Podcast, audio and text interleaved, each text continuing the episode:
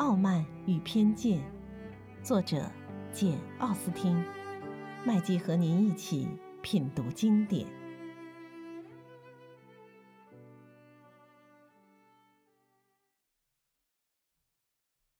第十七章，你看，谈谈书怎么样？达西含笑说：“书，哦，不成。我们大概从来不读同样的书，也没有同样的感受。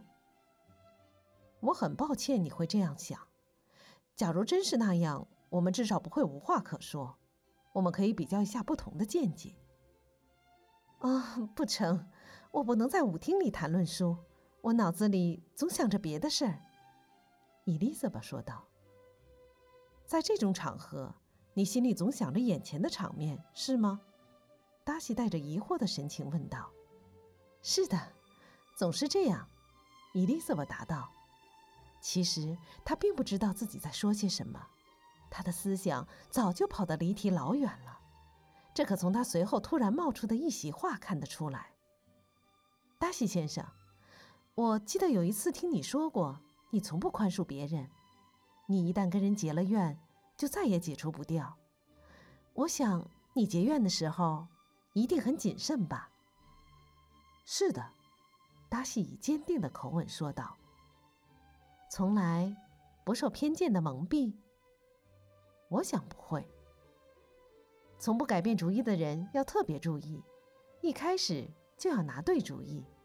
伊丽莎白说：“能否请问你提这些问题用意何在？”只是想说明你的性格。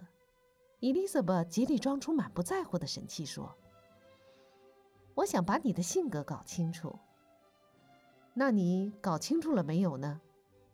伊丽莎白摇摇头，压根搞不清楚。我听见人们对你说法不一，搞得我无所适从。这我完全相信，达西正色答道。人们对我的说法可能大相径庭，贝内特小姐，我希望你暂时不要勾画我的性格，因为我有理由担心那样做对你我都没有好处。可我现在不勾画勾画你，以后就没有机会了。我绝不会阻挠你的兴头。”达西冷漠地答道。伊丽莎白没有再作声，他们俩又跳了一曲舞，随即便默然分手了。两人都泱泱不乐，不过程度不同。因为达西心里对伊丽莎白颇有几分好感，因此很快原谅了她，并把一肚子气转到另一个人身上了。他们俩刚分手不久，宾蕾小姐便朝伊丽莎白走来，带着又轻蔑又客气的神气对她说：“哦，伊丽莎小姐，我听说你很喜欢 George Wickham，你姐姐刚才还跟我谈起他，问了我一大堆问题。我发觉那个年轻人尽管跟你说这儿到那儿，却偏偏忘了告诉你，他是老达西先生的管家威克姆的儿子。让我以朋友的身份奉劝你。”不要轻信他的话，说什么达西先生亏待了他，完全是无稽之谈。尽管招致威克姆以极其卑鄙的手段对待达西先生，达西先生却总是对他十分仁慈。我不了解详细情节，不过有几个情况我很清楚。这事儿一点也不能怪达西先生。达西先生一听见别人提起招致威克姆，心里就受不了。我哥哥这次请军官们来参加舞会。觉得不好不请他，现在见他自己躲开了，不禁高兴极了。他跑到我们这地方，真是太厚颜无耻了。我不懂他怎么胆敢这么做。伊丽莎白小姐，我对不起你，揭穿了你心上人的过错。不过说真的，就凭着他那个出身，你也不能指望他会干出什么好事来。照你这么说，他的过错和他的出身似乎成了一回事儿了。伊丽莎白气愤地说道：“我听你说来说去，你无非责怪他是老达西先生管家的儿子。我可以告诉你，这一点他早就跟我讲过了。请原谅，我不该多嘴，不过我是一片好意。”宾蕾小姐答道，冷笑了一下，扭身就走。“无理的丫头！”伊丽莎白自言自语地说。你以为这种卑鄙的人身攻击能改变我的看法吗？那你完全看错了人。你这样做，倒叫我看透了你的顽固无知和达西先生的阴险毒辣。他接着便去找姐姐，因为姐姐答应过要向宾蕾问问这件事。见见到妹妹时，满面春风，喜形于色，充分表明她这一晚过得多么得意。伊丽莎白看出了姐姐的心情，这一来，她知道姐姐幸福在望了，于是她对威克姆的忧虑，对他仇人的愤恨。以及其他种种烦恼，通通给抛到了九霄云外。他像姐姐一样喜笑颜开地说：“我想知道你有没有打听到威克姆先生的情况。也许你玩的太快活了，根本想不到第三个人。不过即使这样，我也会原谅你的。”没有的事，健答道：“我并没有忘记他，不过我可没有什么好消息告诉你。”宾类先生并不了解他的全部底细，对于他主要在哪些地方得罪了达西先生，更是一无所知。不过，他可以担保他的朋友品行端正，为人诚实坦率，并且深信达西先生对威克姆先生过于宽厚了。说来遗憾，照宾利先生和他妹妹的讲法，威克姆先生绝不是个正派的青年，恐怕他太放肆了。活该达西看不起他。莫非宾利先生不认识威克姆先生？伊丽莎白问。是不认识，他是那天上午才在梅林顿第一次见到他。这么说，他这番话是从达西先生那儿听来的了。我满意极了。不过，宾利先生对牧师职位是怎么说的？嗯，他虽然听达西先生说过几次。但详细情节却记不大清了，这样回答道。不过他相信那个牧师职位传给威克姆先生是有条件的。我毫不怀疑宾雷先生为人诚实，可是请你原谅，光凭几句话不能叫我信服。宾雷先生为朋友做的辩护也许很有力，但他既然不了解事情的某些情节，其余情节又是听他那位朋友自己说的。那我不妨还是坚持我原来对那两个人的看法。”伊丽莎白激越地说。他随即换了一个话题，这个话题不仅两个人都喜欢谈论，而且也不会引起意见分歧。伊丽莎白欣喜地听 Jane 讲了宾利先生对她的情谊，虽说不敢存有什么奢望，却也抱着几分幸福的希冀。于是做妹妹的竭力拿话鼓励她，增强她的信心。后来，宾利先生来了，伊丽莎白便跑到卢卡斯小姐那里。卢卡斯小姐问他刚才那位舞伴跳的是否愉快。伊丽莎白还没来得及回答，只见科尼斯先生来到他们跟前，欣喜若狂地对他说：“我真幸运，刚才有个极其重要的发现，真是意想不到。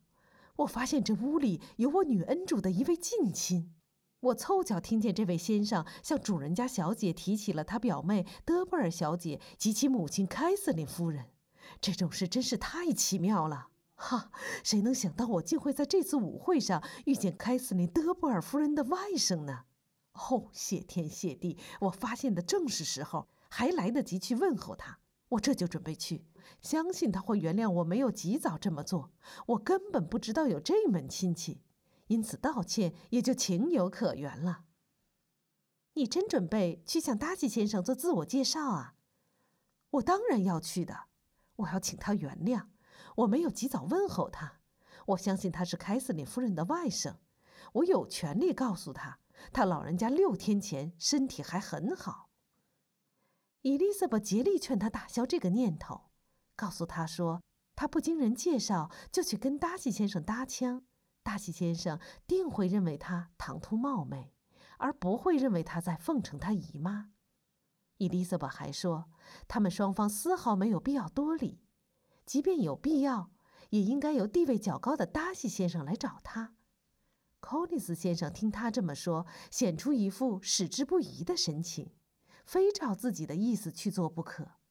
因而，伊丽莎白一说完，他便回答道：“亲爱的伊丽莎白小姐。”你在自己知识的范围内对一切问题都有卓越的见解，这使我不胜钦仰。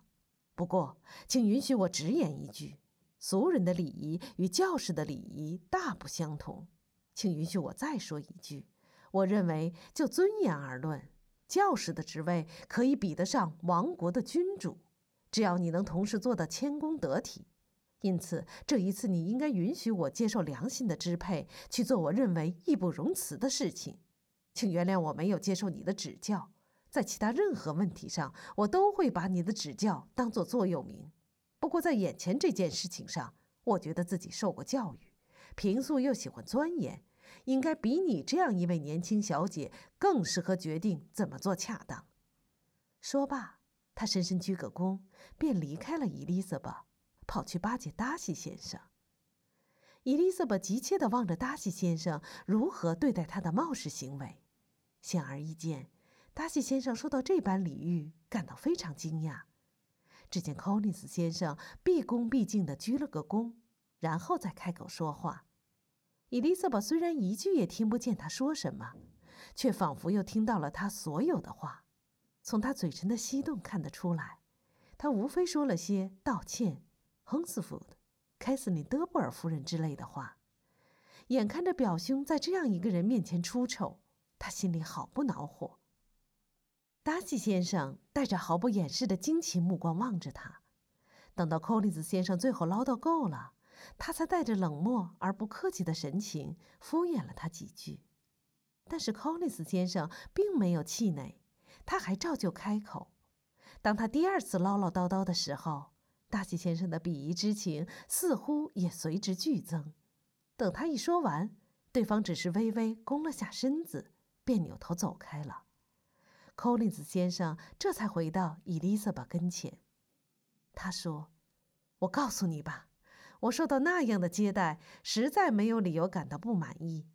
达西先生见我去拜见他，好像感到十分高兴。”他极端客气地回答了我的问候，甚至还恭维我说他十分佩服凯瑟琳夫人的眼力，相信她绝不会错爱什么人。他这样想真够宽宏大度的。总的说来，我很喜欢他。伊丽莎白再也找不到自己感兴趣的事了，便把注意力几乎全都转移到姐姐和宾雷先生身上。他把一幕幕情景看在眼里。心里冒出一连串惬意的念头，变得几乎像 Jane 一样快活。他头脑里想象着姐姐住进了这幢房子，小两口恩爱弥笃，花好月圆。他觉得，假若果真到了这一步，他甚至可以尽量去喜欢宾利的两个姐妹。伊丽莎白看得分明，母亲心里也转着同样的念头，于是便打定主意，不要贸然接近母亲。免得又要听她唠叨个没完。后来大家坐下来吃饭的时候，他们俩人却偏偏离着不远。伊丽莎白觉得倒霉透了。更使她气恼的是，母亲总是在跟那个人，也就是卢卡斯太太，肆无忌惮的信口乱讲，而且讲的恰恰是他期望之言马上就会嫁给宾雷先生这件事。这是个激动人心的话题。贝内的太太仿佛不会厌倦似的。一个劲儿地述说着这姻缘有些什么好处。宾雷先生是那样招人喜欢的一个青年，那样有钱，住处离他家只有三英里路，这是令人满意的头几点。其次，宾雷家的两姐妹非常喜欢 Jane，她们一定会像她一样，希望能结成这门亲事，这一点也很令人欣慰。另外，这件事给他后几个女儿也带来了希望。因为 Jane 攀得这门阔亲戚之后，就会给几个妹妹带来机缘，使她们遇上别的阔人。最后到了他这个年纪，能把几个没出嫁的女儿托付给他们的姐姐，他自己也不用过多的陪着去应酬，这也是一件值得高兴的事。我们有必要把这个情况视为一件值得高兴的事，因为碰到这种时候，这是普遍的规矩。但是贝内特太太生平任何时候，你要让她待在家里的话，她比任何人都觉得不好受。最后，贝内的太太一再祝愿卢卡斯太太不久也会同样走运，尽管明眼人一看就知道，他洋洋得意的料定那是根本不可能的。伊丽莎白试图打断母亲那滔滔不绝的话语，劝说她倾诉喜庆心情时得放小声一点，因为使她气恼不堪的是，达西先生就坐在他们对面。伊丽莎白觉得出来，大部分话都让他听到了。无奈伊丽莎白是枉费心机，母亲反倒骂她胡说八道。请问，达西先生跟我有什么关系？我非要怕他？我看我们犯不着对他特别讲究礼貌，好像他不爱听的话就讲不得。看在上天的份上，妈妈，说话小声点。你得罪了达西先生有什么好处？你这样做，他的朋友也会看不起你。不过，任凭他怎么说也不管用，母亲偏要大声发表议论。伊丽莎白又羞又恼，脸蛋红了又红。他禁不住向达西先生望来望去，每望一眼，便越发证实了自己的疑虑。因为虽说达西先生没有总是盯着母亲，但他相信，达西先生无时无刻不在留心听他说话。他脸上先是显出气愤和鄙夷的神情，慢慢又变得冷静持重，一本正经。最后，贝内特太太终于把话说完了。本来卢卡斯太太听他翻来覆去的说的那么洋洋得意，自己也没个份儿，早已打起了哈欠。现在总算可以安心享受一点冷鸡冷火腿了。伊丽莎白这时也来了兴头，可惜可以清静清静的好景不长，因为一吃完晚饭，大家就谈起要唱歌，而且最使他觉得难堪的是，大家稍微一请求，Mary 就欣然答应了。伊丽莎白频频向他递眼色，默默地恳求他，试图阻止他不要这样卖好，可是无济于事。Mary 根本不理会他，他就喜欢这种出风头的机会，于是便张口唱起来了。伊丽莎白心里痛苦不堪，眼睁睁地盯着妹妹，焦灼不安地听她唱了几段，好不容易等她唱完了，心里却仍然不能安宁。原来，Mary 在接受同桌人表示谢意的同时，还听见有人委婉的希望她能再赏一次脸。于是歇了半分钟之后，他又唱起了另一支歌。按说，Mary 是绝对没有本事进行这种表演的。她嗓门小，表情做作。伊丽莎白忧心如焚，她望望 Jane，想看看他反应如何。只见他正泰然自若地跟宾雷先生谈天。他要瞧瞧宾雷先生的两个姐妹，只见他们在互相挤眉弄眼。他再瞅瞅达西先生，只见达西先生依然板着面孔。他只好看看父亲，求他出面阻拦一下，免得迈瑞唱个通宵。父亲会意，等麦瑞唱完第二支歌，他便大声说道：“你唱的足够了，孩子，你让我们开心的够久的了，留点时间给其他小姐们表演表演吧。” Mary 尽管装作没听见，心里却有些张狂。伊丽莎白为他感到难过，也为父亲那番话感到难过。他担心自己的一番苦心没有招来什么好结果。这时，大家又请别人来唱歌了。假如我有幸会唱歌的话，柯林斯先生说：“我一定不胜荣幸地给大家唱一支。我认为音乐是一种无害的娱乐，和牧师职业毫不抵触。”不过，我并非说我们可以把过多的时间耗费在音乐上，因为确实还有其他事情要做。一个教区的主管牧师就有许多事情要做。首先，他必须制定一项十一税条例，既有利于他自己，又不至于触犯他的恩主。他必须自己撰写布道，这一来，剩下的时间就不多了，而他又要利用这点时间来处理教区里的事务。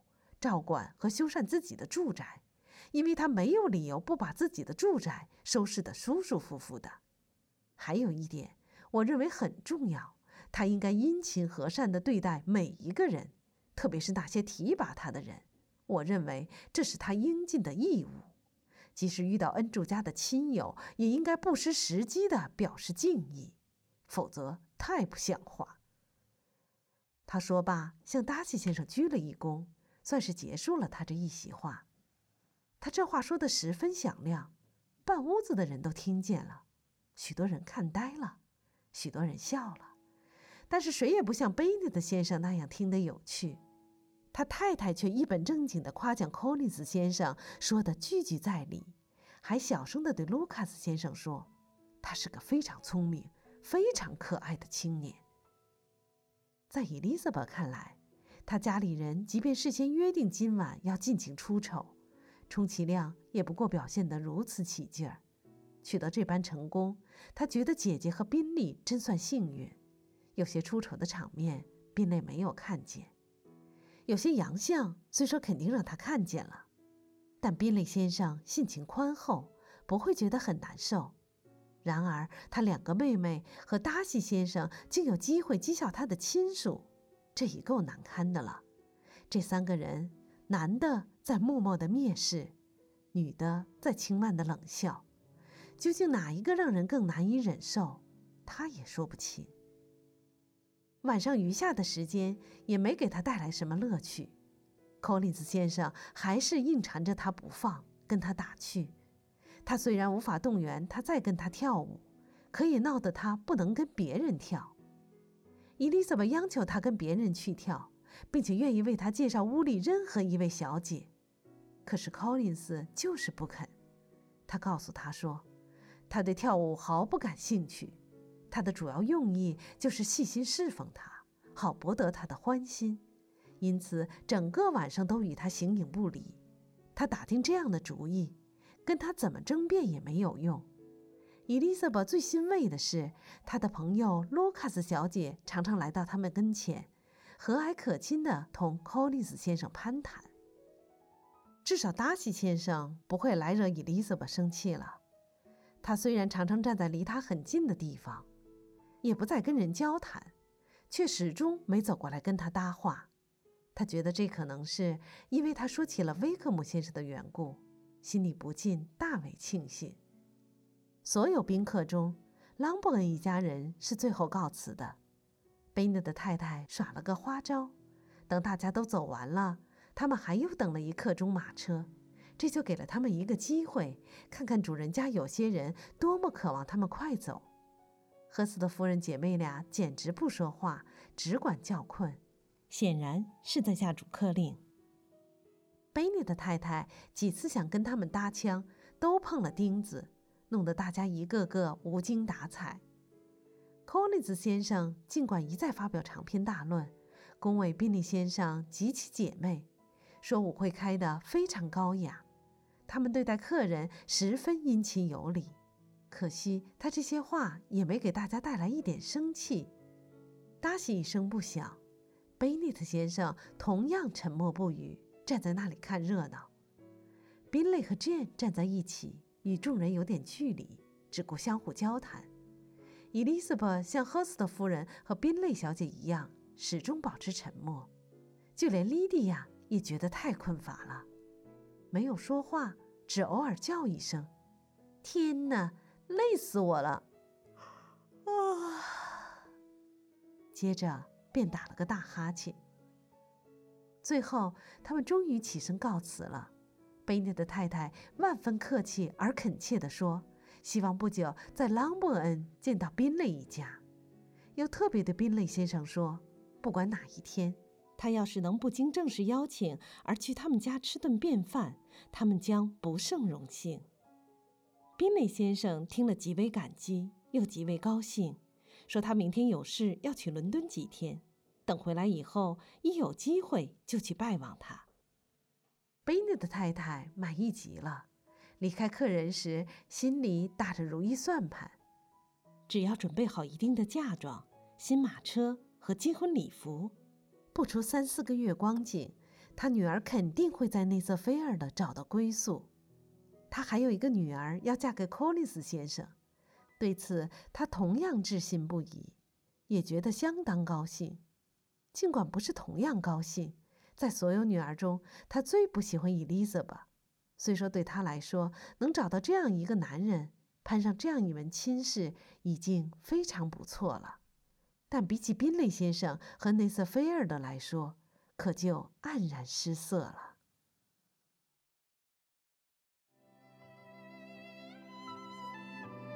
品读经典，体味人生，欢迎订阅收听。